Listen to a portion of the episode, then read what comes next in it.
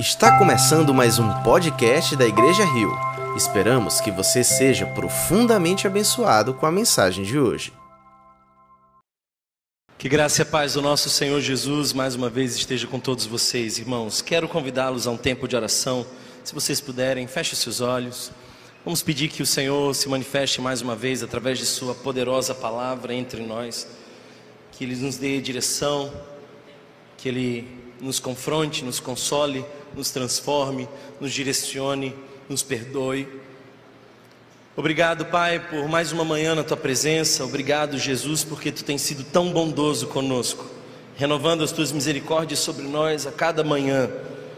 Eu peço, Senhor, que que a tua palavra seja exposta aqui de maneira fidedigna, que apesar das minhas limitações e falhas, que o teu evangelho, Senhor, possa alcançar a cada um, que haja endereço em nosso coração para a tua palavra.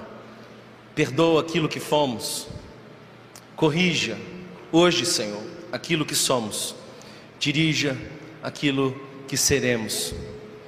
Que teu Espírito Santo venha sobre nós e nos dê paz, que anime o nosso coração e que a cem por um a semente do Evangelho frutifique, que a cem por um sejamos, Pai, hoje impactados e venhamos a frutificar. Esse é o desejo mais sincero do meu coração e é também o da nossa igreja, que concordando diz Amém. Queridos irmãos, nós estamos começando uma nova série de mensagens intitulada Caminho. Se tem algo que você precisa saber sobre Jesus, é de que ele, Jesus nunca esteve parado. Jesus não era desses que escolheu um local apenas e ficou ali durante todo o seu ministério. Jesus estava em caminhos. E as regiões falam muito do ministério de Jesus. Cada uma dessas regiões são significativas para que a gente possa compreender o todo do Evangelho. Portanto, nessa jornada, caminhando com Jesus pelo trajeto da Páscoa, nós vamos passar em alguns lugares interessantes. Por exemplo, hoje nós vamos começar na Judéia, mas na próxima quarta-feira passaremos pela Galileia e com certeza chegaremos a Jerusalém, subiremos o Monte Sião, passaremos pelo Gólgota, caminharemos por Emaús, vamos dar uma volta ali em Tiberíades, e lá no fim da jornada vamos voltar para Galileia, porque é o momento onde Jesus envia os discípulos que ele ali escolheu. Vamos fazer um lindo caminho junto com Jesus. Por isso eu quero falar para você o seguinte: se você puder, marque na sua agenda, esteja conosco todas as quartas-feiras. Essa é uma série de mensagens que não apenas será feita aos domingos, mas também toda quarta-feira vamos seguir com essa série de mensagens. E nós, durante todo esse mês, vamos ver os caminhos pelos quais Jesus percorreu. Sabe, queridos irmãos, uma das passagens mais importantes para entender o ministério de Jesus, especialmente o seu início, se dá na Judéia. A Judéia, muito provavelmente, foi uma região onde ele foi batizado por João. E eu quero que você entenda que esse é o início da sua jornada, é ali onde tudo começa. Jesus foi batizado por João. O discurso de João era: arrependam-se. O batismo de João era para arrependimento. Mas deixe-me fazer uma pergunta: se Jesus nunca havia pecado, não tinha do que se arrepender, se não tinha do que se arrepender, por que se batizou Jesus? Jesus se batizou primeiro para que se cumprisse as Escrituras. Segundo, se batizou por identificação era uma maneira de ele dizer o que João diz a meu respeito e a respeito de vocês, eu concordo. E ele se batiza para passar pelas águas, bem como o povo de Israel passou pelas águas. Uma maneira de vivenciar o trajeto do povo de Israel. Sabe, quando Deus liberta o povo de Israel do Egito, eles passam pelo Mar Vermelho. E Paulo faz uma conexão dessa experiência com o batismo. E logo em seguida, depois do Mar Vermelho, para onde vai? Vai para o deserto. O deserto é o lugar para onde o povo de Israel vai. E sabe, queridos irmãos, o deserto é também o lugar para onde Jesus foi. Nós não podemos entender a passagem de Jesus pela Judéia sem olhar para esses dois momentos: as águas do Jordão e o calor e o deserto que Jesus vive ali na Judéia. São duas conexões. Uma, ele recebe a afirmação de Deus: Tu és o meu filho amado em quem tenho prazer. E olha só, quantos milagres Jesus tinha feito até o momento? Nenhum. O que Deus está dizendo quando a pomba desce sobre Jesus é: Tu és o meu filho amado em quem eu tenho prazer. E eu tenho prazer não naquilo que você faz, porque até o presente momento Jesus não tinha feito absolutamente nada. Deus não sente prazer na nossa produtividade, Ele sente prazer na nossa identidade que vem do fato de sermos filhos amados. E essa afirmação é posta à prova quando o diabo questiona a identidade e desfaz a afirmação dizendo: Se tu és filho de Deus, transforma essa pedra em pão. Sabe, irmãos, o Jordão e o deserto são as passagens marcantes de Jesus ali na Judéia. E eu gostaria de convidá-lo a lermos juntos Lucas, capítulo de número 4, versos 1 em diante. Lucas, capítulo de número 4, versos 1 em diante.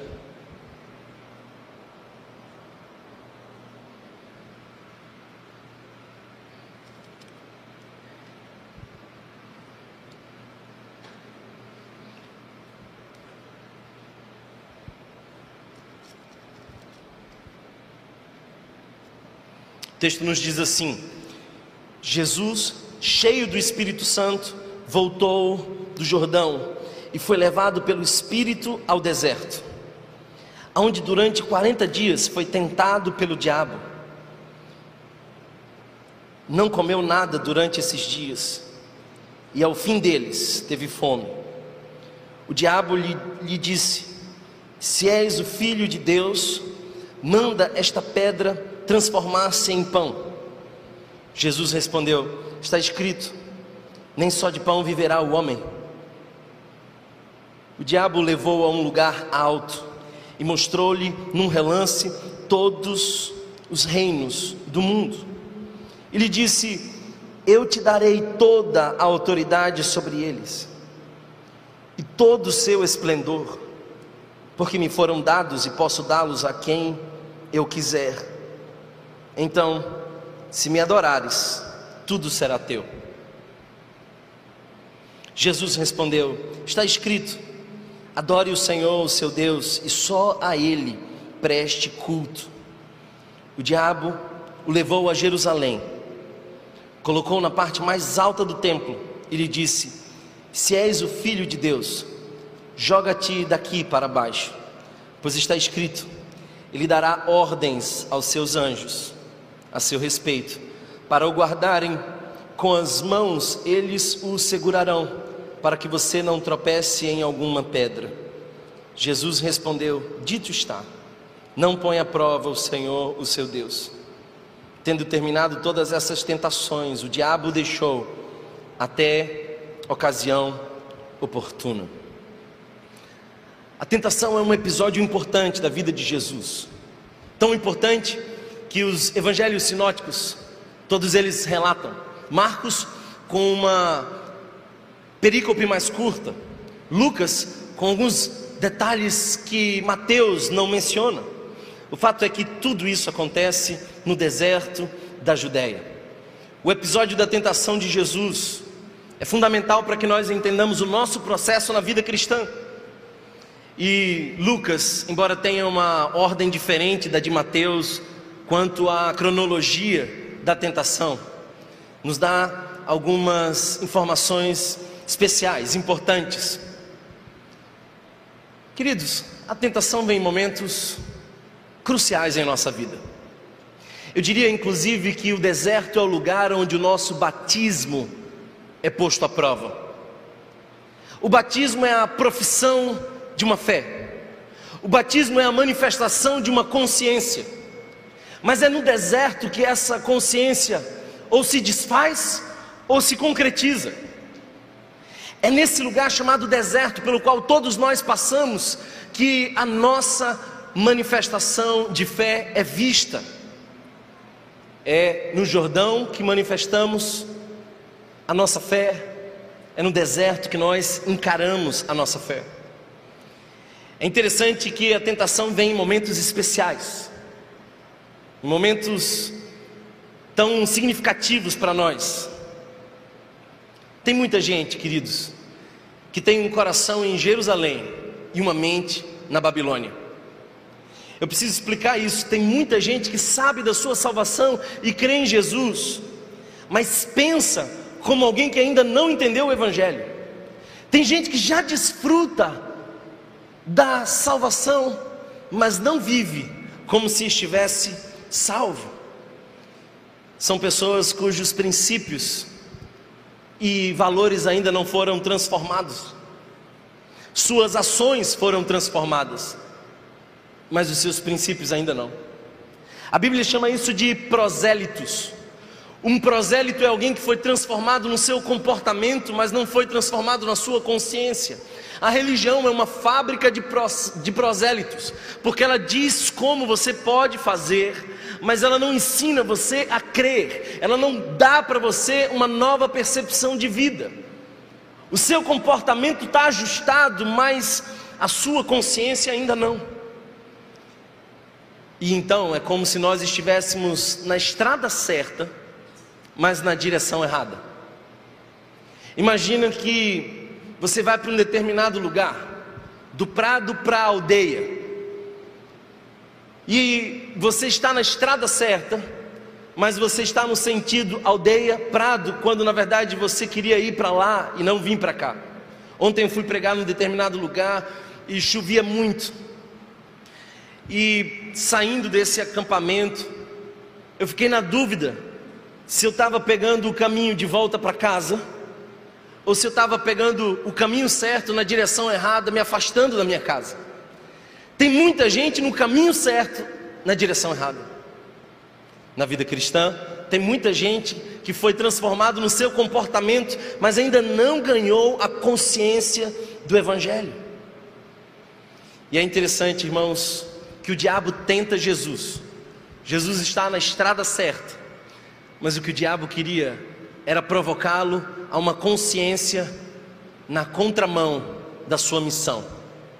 Todos nós temos uma missão, mas poucos de nós estão na direção certa do nosso propósito.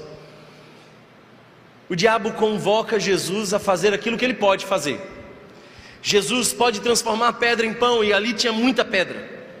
Jesus de fato poderia ser o Senhor de todas as coisas, como é, Jesus também poderia dar ordens aos anjos.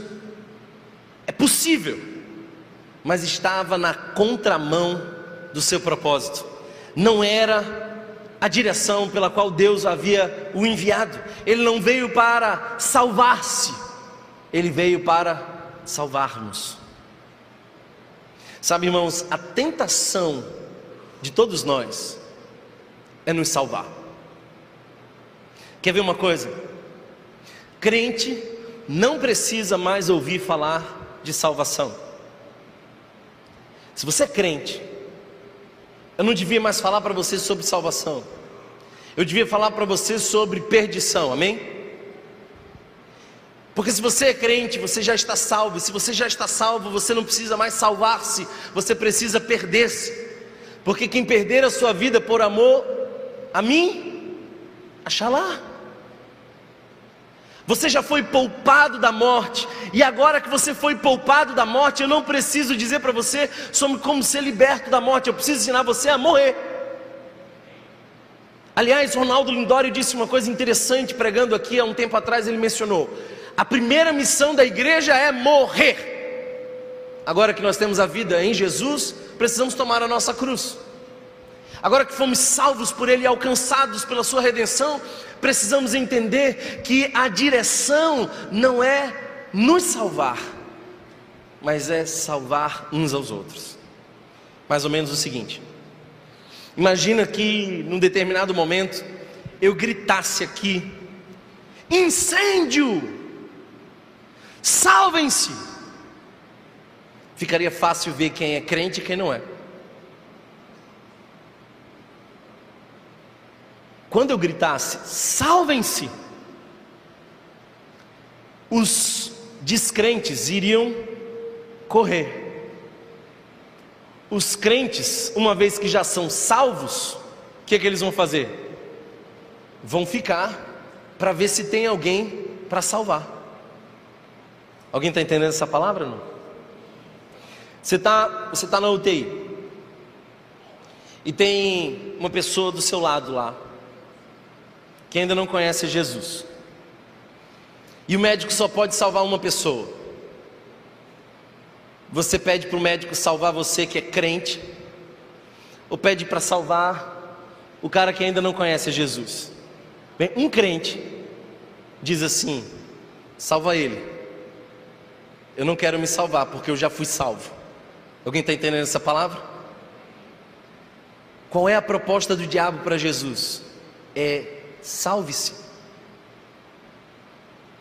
Qual é a direção de Jesus? É salvar-nos. Infelizmente, nós estamos enchendo os templos de pessoas querendo salvar-se. Gente pensando em si mesma. Gente que veio buscar alguma coisa para si. Gente que escolhe a igreja como quem escolhe um restaurante.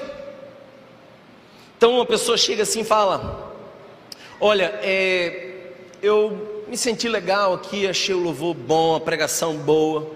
Eu lembro que eu tive diversas vezes um problema. Algumas pessoas que começaram conosco no, na igreja pequenininha lá atrás, queriam sair da igreja. E aí o discurso era sempre esse assim: é que eu não gosto de igreja grande. Por que, que não gosta de igreja grande? É porque parece que o pastor tem que dividir a atenção com muita gente. E eu queria salvar-me. Eu não quero salvar muita gente. Então a igreja pequenininha é o desejo de um egoísta que quer ficar ali no ninho, sendo bajulado. Você não se criaria na igreja primitiva, meu amigo. Porque Pedro prega e três mil vêm junto.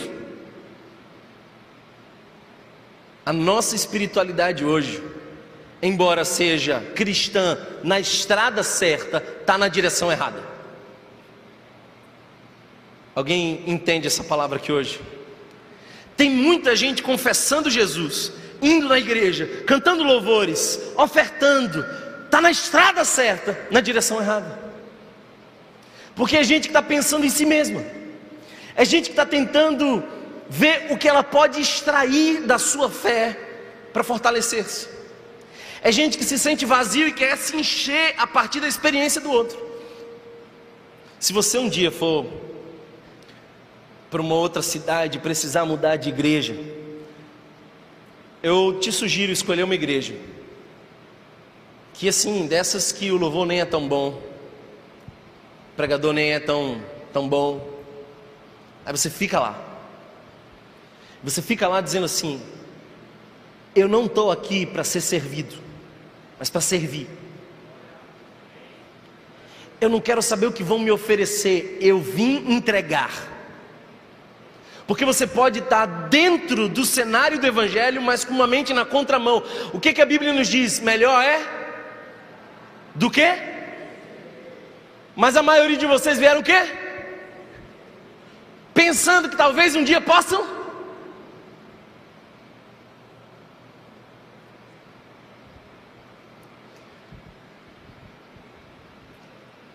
Às vezes o nosso sentido está equivocado. Em João 15, Jesus disse o seguinte: Eu vos escolhi para que vades, dê fruto e que vosso fruto permaneça. Qual que é o nosso chamado? Nosso chamado é frutificar. Você sabe qual foi a primeira palavra que desvirginou os ouvidos de Adão? A primeira palavra que desvirginou os ouvidos do homem foi: sejam férteis, multipliquem-se. Em algumas versões diz assim: frutifique. Sabe qual foi o primeiro argumento do diabo? Coma. Deus está dizendo: expressem o meu caráter e frutifiquem. E o diabo está dizendo: comam. Há uma diferença entre a ceia do Senhor e a ceia do diabo. Na ceia do diabo você come e dá do que sobra. Na ceia do Senhor você agradece, reparte e depois come. Você nunca vai ver Jesus comendo antes de repartir. Por que, que a gente às vezes vem para cá e fala assim, irmãos, nós estamos precisando, olha, o nosso orçamento não está fechando, sabe por quê? Porque nós ainda somos imaturos. É que ainda tem muito bebezinho por aqui. Porque se nós tivéssemos a consciência do Evangelho, vocês nos procurariam e diriam: onde nós podemos dar. O caráter de Deus é o caráter do doador, não do recebedor. E se eu estou em Jesus, e se eu sou o corpo de Cristo, a minha vida é marcada não por aquilo que eu posso ter para me satisfazer, mas aquilo que eu posso dar para salvar alguém. Qual é o convite do diabo? O convite do diabo é o seguinte: Ô Jesus, pense em você, use o seu poder por você. Crie um caminho de notoriedade para você. Tenha para você. O que, que é pecado? Pecado é ter para si. Pecado é comer sozinho. Pecado é o desejo por mais para si. O Evangelho nos chama a um outro nível. Talvez você está na estrada certa. Você reconhece que há um Salvador, você conhece um Deus poderoso, mas você sobe o monte pelas razões erradas. Você sobe o monte para dizer assim: Deus, o que é que mais você pode me dar? E não, Deus, você já me abençoou com toda sorte de bênçãos espirituais. Amém? A gente fica feliz da vida quando a gente entende que nós somos as ovelhas. A gente fica feliz. Ah, eu sou uma ovelha de Jesus, então Ele me protege, Ele me cuida, Ele me chama pelo nome. Mas uma hora, se você entender o Evangelho, você será o cordeiro, e você vai se oferecer para o sacrifício, e você vai ser o alimento de alguém. Essa é a mentalidade do Evangelho. Então, mas então por que ninguém está falando disso? É porque, infelizmente, tem muita gente na estrada certa, na direção errada. Tem muita gente que inverteu o sentido. Tem muita, muita gente priorizando-se. Eu lembro de uma experiência há um tempo atrás. Eu fui pregar num cursilho feminino. E eu preguei, eu vi que tinha muita gente emocionada e quebrantada, mas havia uma mulher que ela não estava assim quebrantada, ela estava em pó. E o Espírito Santo começou a dizer para mim assim: vai lá e dá um abraço nela. E eu fui. E quando eu dei um abraço nela, eu dei um abraço como eu dou um abraço em qualquer pessoa. Abracei ela e saí. Daqui a pouco ela volta atrás de mim, me tocando no ombro, dizendo assim: quero falar com você. Lágrimas nos olhos. E ela disse para mim uma coisa extremamente marcante. Ela disse assim: Nenhum homem jamais me abraçou. Aí eu queria ouvir a história. Eu falei: Senta aqui, minha irmã, vamos conversar. Ela disse assim: Eu fui aliciada pela minha mãe aos 12 anos de idade.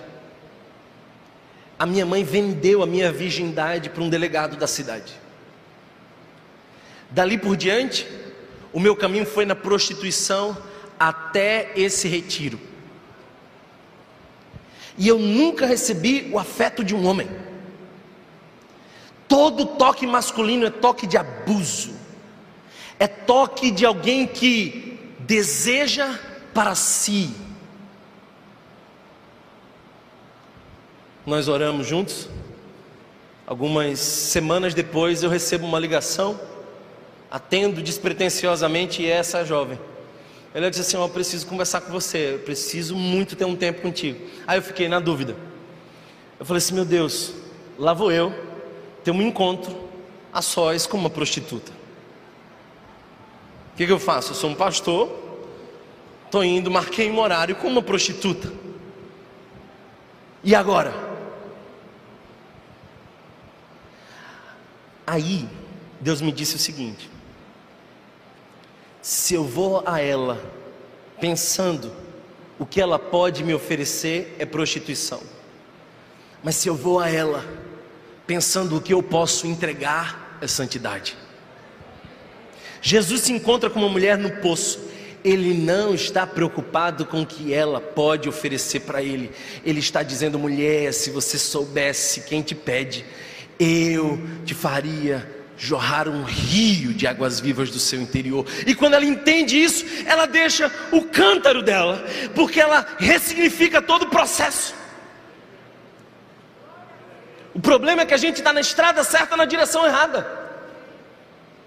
A gente fica dizendo assim: Deus, eu não aguento mais o meu marido. Converte ele, ou leva para a glória. Falando com Deus certo, na direção errada.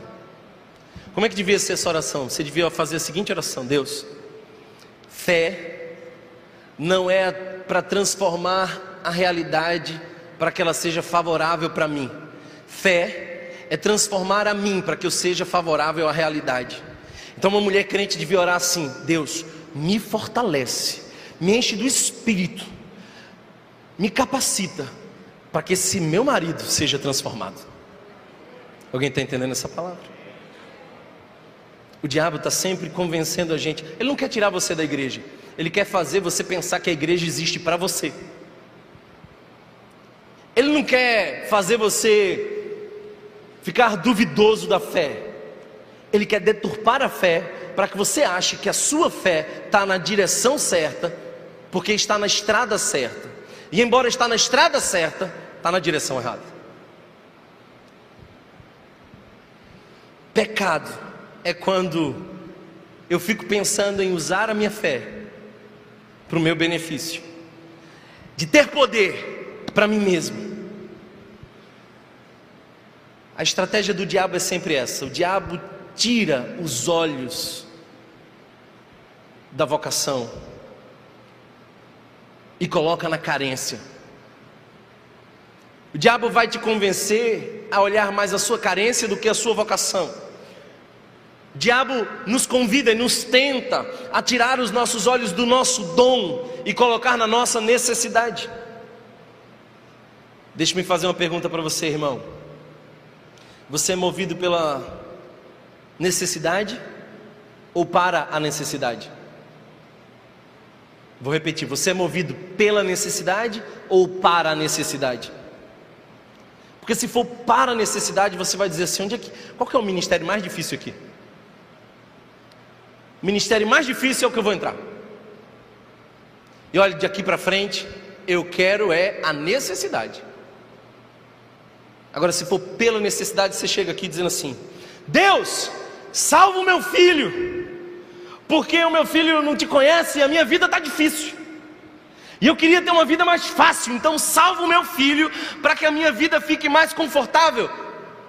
Muda o coração dessa mulher para que ela pare de reclamar comigo e não me mude, para que essa mulher não tenha do que reclamar.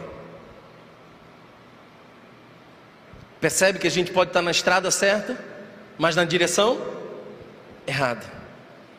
Pergunta: na sua vida você é pão ou é fome? Na sua vida você é água ou é sede? A tua espiritualidade te traz para você beber? Ou a tua espiritualidade te leva para você transbordar para alguém? Percebe, irmãos, que a gente precisa passar pela Judéia. Alguém entende essa palavra? A gente precisa passar pela Judéia. Esse é o lugar da definição, é o lugar onde o nosso batismo é testado.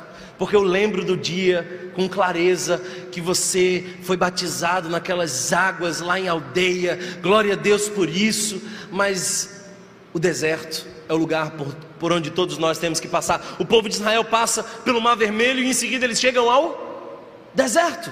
Jesus passa pelo Jordão e depois o Espírito leva para o deserto. E olha só que coisa interessante: todos nós estamos muitas vezes pensando que o deserto, a experiência de privação é causada pelo diabo. Mas a experiência de privação não é causada pelo diabo. Nesse texto nós vemos quem que leva para o deserto? É o Espírito. Quem que leva para o templo é o diabo. Olha só que santa ironia. O diabo pode levar para o templo o lugar certo, com a motivação errada. E o diabo e Deus pode te levar para o deserto, o lugar errado, para testar a sua motivação e ver se ela está certa. Para que, que você veio hoje de manhã? Por que, que você saiu de casa hoje? Na nossa vida, nós passamos por três lugares. E eu quero que você entenda isso. Três lugares são marcantes para nós: o deserto, o monte e o templo. Se você observasse a cultura judaica, você ia ver uma coisa que todo judeu entendia de três regiões fundamentais: deserto, monte e templo. Olha o povo de Israel, perceba, por onde eles passam? Passam pelo deserto, pelo monte e pelo templo. São três lugares marcantes para a cultura judaica. Vamos começar pelo deserto. Está comigo aí? Observa o texto que diz assim: E foi levado pelo Espírito ao deserto, onde durante 40 dias, é interessante essa expressão 40 dias, o povo de Israel fracassou por 40 anos. Moisés sobe o Monte Sinai e passa ali 40 dias. Elias caminha em jejum 40 dias.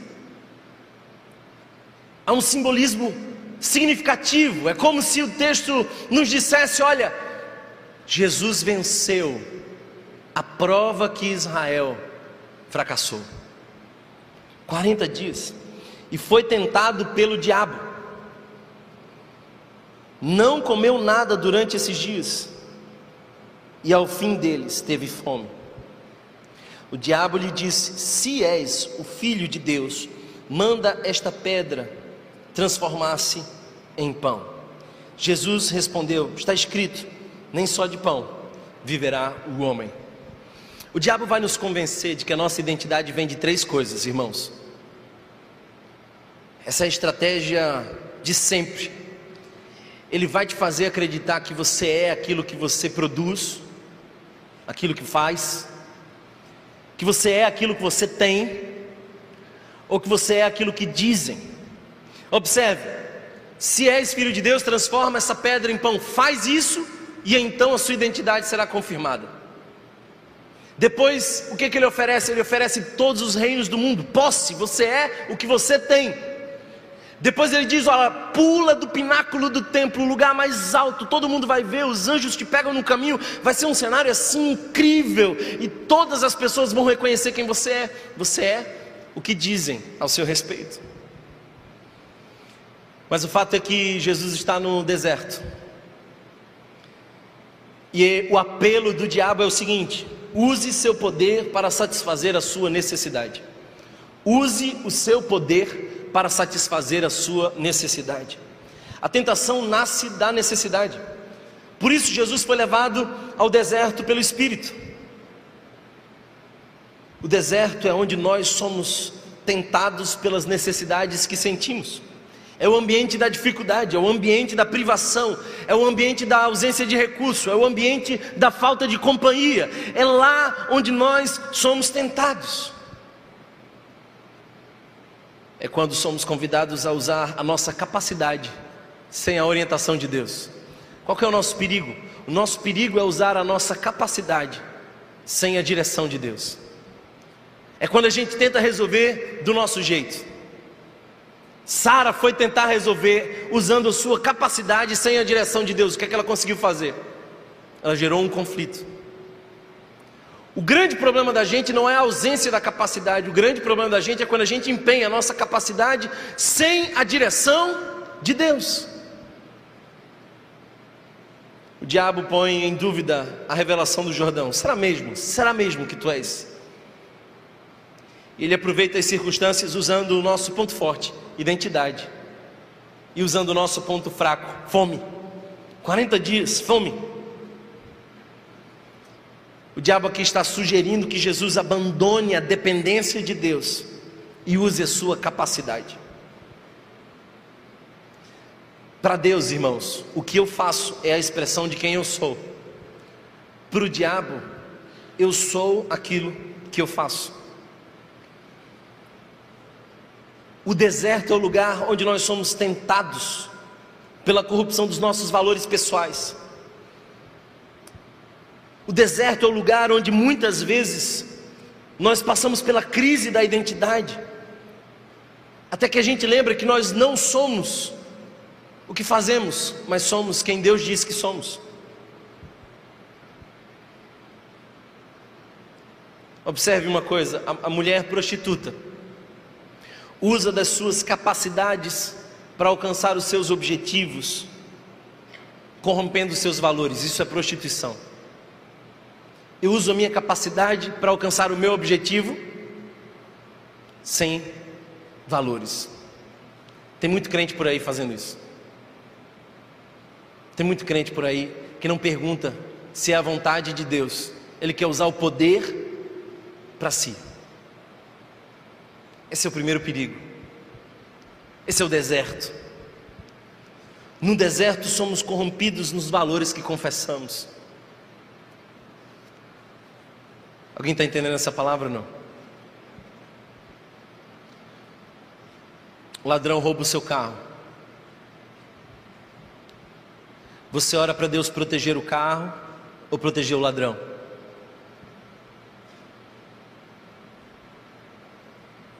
Eu não estou entendendo esse silêncio de vocês. Você ora dizendo, Senhor, não deixa que esse ladrão desgraçado arranhe meu carro. Ou você ora dizendo assim, Senhor, livra esse ladrão de um acidente, dá para ele a chance de que ele te encontre mais uma vez. E que tenha esperança para ele que ele se converta. O carro a gente resolve depois. E aí?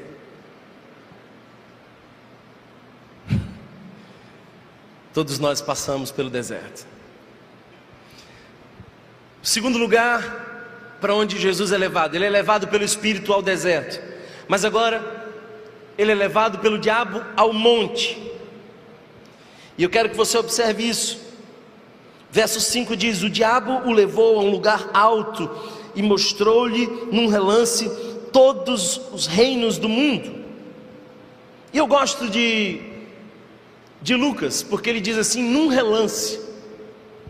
O padre Antônio Vieira diz algo interessante sobre essa expressão, só Lucas põe essa expressão. Marcos e Mateus não põem essa expressão de relance, mas Lucas põe.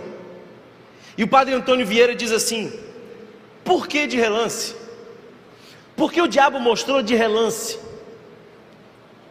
Aí ele diz assim: mostrou de relance, porque se olhasse direitinho, veria que os reinos do mundo não pertencem ao diabo.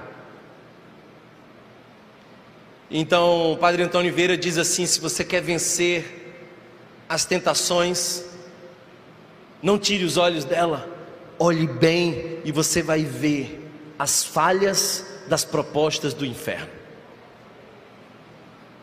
A gente se encanta porque vê de relance, mas era do Senhor e pertencia a Jesus todos os reinos do mundo.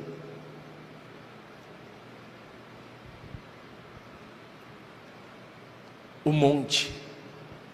Já foi orar no monte? Benção, não é não? Está cheio de crente lá, orando no monte, glória a Deus. Eu gosto, irmão. Até acho que a gente pode ir um dia.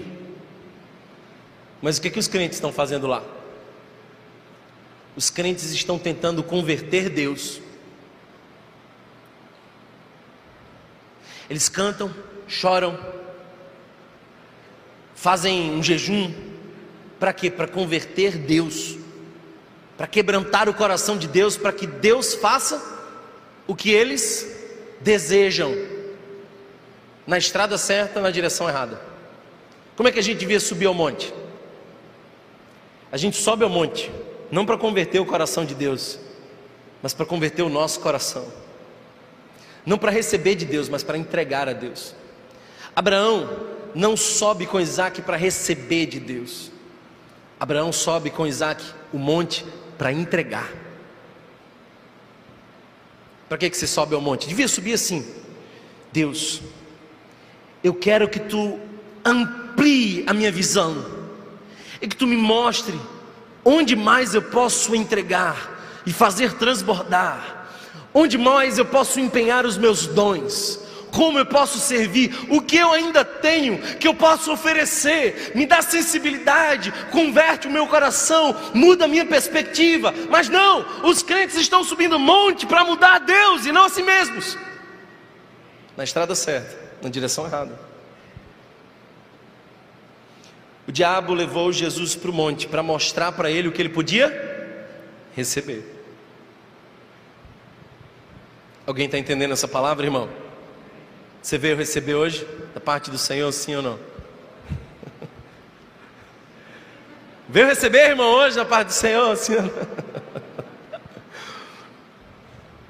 o diabo leva Jesus para o monte e diz assim: ó, olha o que você pode receber. Aí Jesus diz: Não, eu não subo o monte para receber, eu vou subir o monte para entregar. Isso é Páscoa. Ele não subiu o monte para sair de lá com alguma coisa a mais. Ele sabe que tem tudo e vai entregar tudo no monte. Que a nossa espiritualidade nos faça subir o monte para entregar, não para receber não para fazer barganha. Deus, me dá! Não, não, não. Dizendo, Deus, tem mais alguma coisa que eu possa entregar? Tem gente subindo monte para receber. Isso funciona, irmão. Isso funciona. Olha, isso funciona que é uma beleza. Quer ver a coisa dar certo? Culto da vitória. Amém? Você vai para esse culto da vitória para quê? Hã? Eu quero, eu quero, eu quero. Lota. Culto da libertação, da bênção do milagre. Lota. É um bocado de gente chamando o nome de Jesus, lendo a Bíblia, cantando louvores, na estrada certa, na direção errada. Eu estou pensando em fazer um culto aqui culto da entrega. E aí, você vem? Amém? Quantos virão aqui no culto da entrega? Quarta-feira que vem, culto da entrega aqui. Quero ver você aqui, viu? Culto da entrega, vamos anunciar assim, pessoal da comunicação, a gente vai anunciar desse jeito. Culto da entrega na próxima quarta-feira. Vem para entregar tudo que tenho, tudo que sou e o que vier a ser, vem de ti. porque para ti, por ti, são todas as coisas. Se Jesus é a nossa referência, irmão, Ele que se esvaziou, não nos cabe ficar tentando agarrar mais, pegar mais, não. Que sejamos conhecidos como os irmãos morávios. Você já leu a história desses irmãos, não? Em algumas sociedades não entravam crentes. E o único jeito de entrar crente lá, naquela época, era se fosse escravo. Aí os irmãos moráveis diziam assim: Eu sou escravo voluntário. Eu serei escravo para estar dentro dos escravos, para entregar a palavra. Em alguns lugares era certo a morte de alguns missionários. O que, é que os irmãos moráveis faziam? Já é tão certo a minha morte que eu não vou levar uma mala. Eu boto minhas coisas dentro de um caixão. Então eles iam para o campo missionário com um caixão. Faz vergonha esse evangelho de hoje. Um monte de gente na estrada certa, na direção errada, acreditando num discurso da serpente. Coma, coma, coma, coma. Aprenda com Jesus, meu irmão, que bate no peito e diz assim: Eu sou pão eu não sou fome, eu sou pão. Venha e comam de mim. E se você é como Jesus, você vai ter que dizer para o povo: Eu sou pão. Venham. É que a gente fica sempre se identificando com a parte não crente dos textos. Já percebeu isso não? É impressionante. A gente lê a passagem de Jesus com a mulher samaritana e onde é que você se identifica? com a mulher samaritana. Aí você diz assim: Jesus, eu preciso tocar em ti para sarar o meu ferimento interno, as minhas feridas da alma. Aí você lê a passagem de Jesus com o gadareno. E onde é que você se percebe? Como gadareno. Então Jesus vem e me liberta. Quando é que você vai começar a se ver na passagem como Jesus? Porque uma vez que você foi convertido, você foi feito corpo de Cristo. Se você é corpo de Cristo, você tem que agir como Cristo agia. Então agora você tem que ler a passagem e dizer assim: olha, Jesus atravessou o mar para encontrar um cara e libertou ele. Então eu tenho que ir para o outro lado e vou também libertar outras pessoas. Quando é que você vai ler o texto e dizer assim: saiu de Jesus virtude, então Deus me usa e que saia de mim virtude a ponto de curar pessoas que estão à minha volta? Na estrada certa, na direção errada. O diabo não quer te tirar da estrada. Sabe por quê? Porque imagina que você está indo para um lugar, mas você está no sentido oposto. Quanto mais rápido você for, pior será. Alguém está entendendo isso não? O diabo não quer te tirar da estrada, ele quer te fazer andar na contramão. Então você vai se aproximando, quanto mais eficaz, mais distante. Tudo te darei se prostrado me adorares. Tudo te darei se prostrado me adorares. Aí Jesus respondeu: Está escrito: Adore o Senhor, o seu Deus, e só a Ele preste escudo.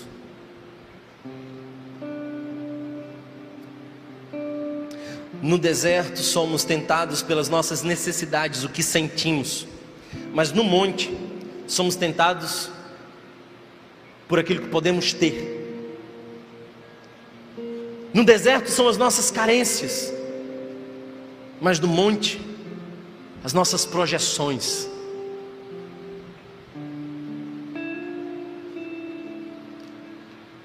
A carência é o perigo do deserto, mas a ganância é o perigo do monte. Prostituta se corrompe pelo pão, carência. Mas a adúltera se corrompe pela ganância, já tem marido, mas ela vai. Temos visto muitos irmãos com uma espiritualidade prostituída, com uma espiritualidade adúltera. É gente que que é uma oportunidade. Em nome da oportunidade, ninguém mais tem compromisso. O indivíduo sai de uma igreja sem nem avisar, porque chegou uma outra igreja que oferece o dobro pela metade do, do dízimo. Aí o cara vai embora. Por quê? Oportunidade. No monte, somos corrompidos pelos compromissos que assumimos, movidos pela nossa carência. Aí depois ele leva para o templo, vai para o templo. Qual que é o apelo do templo? É use a sua espiritualidade para ser protegido. Use a sua espiritualidade para ser protegido. Olha só o que o texto diz: O diabo levou a Jerusalém, colocou-o na parte mais alta do templo e lhe disse: Se és filho de Deus, joga-te daqui para baixo, pois está escrito: Ele dará ordem aos seus anjos a seu respeito para o guardarem. Com as mãos eles o segurarão para que você não tropece em alguma pedra. Jesus respondeu: Dito está, não põe à prova o Senhor, o seu Deus. Não põe à prova o Senhor, o seu Deus. O deserto é a tentação da privação, o monte é a tentação da oportunidade, mas o templo é a tentação do sucesso. Muita gente não se identifica com o caráter doador de Deus, mas são movidos para o templo pelo seu desejo, querem mais, querem um sucesso. No templo, queremos que Deus trabalhe por nós e não que nós trabalhemos por Deus. Amém.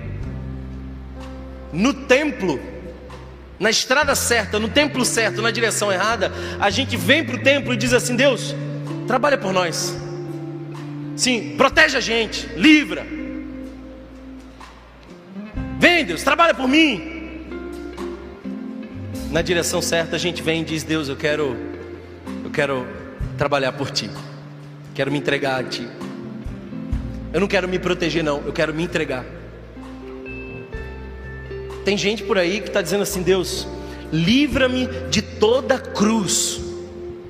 Ué, mas Ele disse: tome a sua cruz. Tome a sua cruz. É que às vezes a gente está no templo, mas o coração está na direção errada. E a gente fica com essa coisa de Deus, faz por mim, faz por mim. Querido irmão, eu oro para que hoje alguns saiam daqui dizendo: Deus, eu quero fazer por ti. Está na hora de a gente amadurecer, irmãos. Que no deserto nós não comamos o pão sozinho. Que no monte não sejamos enganados pela ganância de ter, mas pensemos naquilo que nós podemos ofertar. Que no tempo tenhamos a consciência de qual é o nosso real propósito, para o que fomos chamados. E que a gente um dia seja chamado como ovelha para virar cordeiro. Já percebeu isso? Um dia o pastor vai dizer assim: Thomas, vem ser cordeiro, se sacrifica aqui.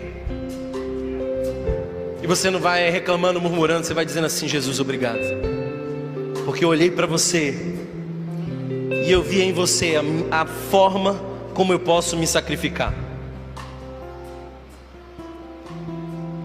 Deus, obrigado, porque tu me mostrou como é que se vive no deserto como se vence no monte e como se adora no templo. Eu oro para que o Espírito Santo conduza você hoje a uma decisão. A decisão não de comer, mas de frutificar. Que você não seja fome, seja pão. Que não seja sede, mas seja alguém de quem flui um rio de água viva a jorrar para a vida eterna. e que muitos venham sedentos beber do rio que brota da fé, que não transforma as coisas favoráveis à sua volta, mas transforma você favorável aos cenários. Sabe, irmãos, eu termino dizendo o seguinte: olhe para Jesus, olhe para Jesus. Adão pecou no jardim, mas Jesus venceu no deserto. Olha para Jesus, porque Isaac subiu a montanha e foi poupado, mas Jesus subiu o Gólgota e não se poupou antes o entregou por nós. Se entregou por nós. Paulo vai dizer assim: Que diremos, pois, se Deus o entregou o seu próprio filho por nós, como não nos dará juntamente com ele todas as coisas? Aí você diz, glória a Deus, amém, então ele vai me dar. Não, não, não, Paulo continua, capítulo 12 diz assim: Rogo-vos, pois, irmãos, que apresenteis os vossos corpos, como que? Como que? Como sacrifício. Jesus não morreu para você ser poupado. Agora que você foi salvo, Jesus morreu para você seguir o caminho e que a sua morte gere vida, que o seu sacrifício possa transbordar em outras pessoas, que você seja o pão que alimenta o faminto, que você seja o rio de água viva na vida de alguém, que você decida não viver para pedir para si, mas viver para multiplicar para o outro. Vença no deserto. Não seja conduzido pelas suas carências. Suba a montanha, não para pedir, mas para entregar. Vá para o templo, não para ser protegido e mimado por Deus, mas para adorar. Fique de pé, junte-se ao Senhor Jesus, aos anjos, e adore, somente a Ele, somente a Ele, adore, adore, adore, Ele é digno, adore ao Senhor Jesus, aleluia, aleluia. Se você foi abençoado por essa mensagem, compartilhe com alguém, para que de pessoa em pessoa alcancemos a cidade inteira.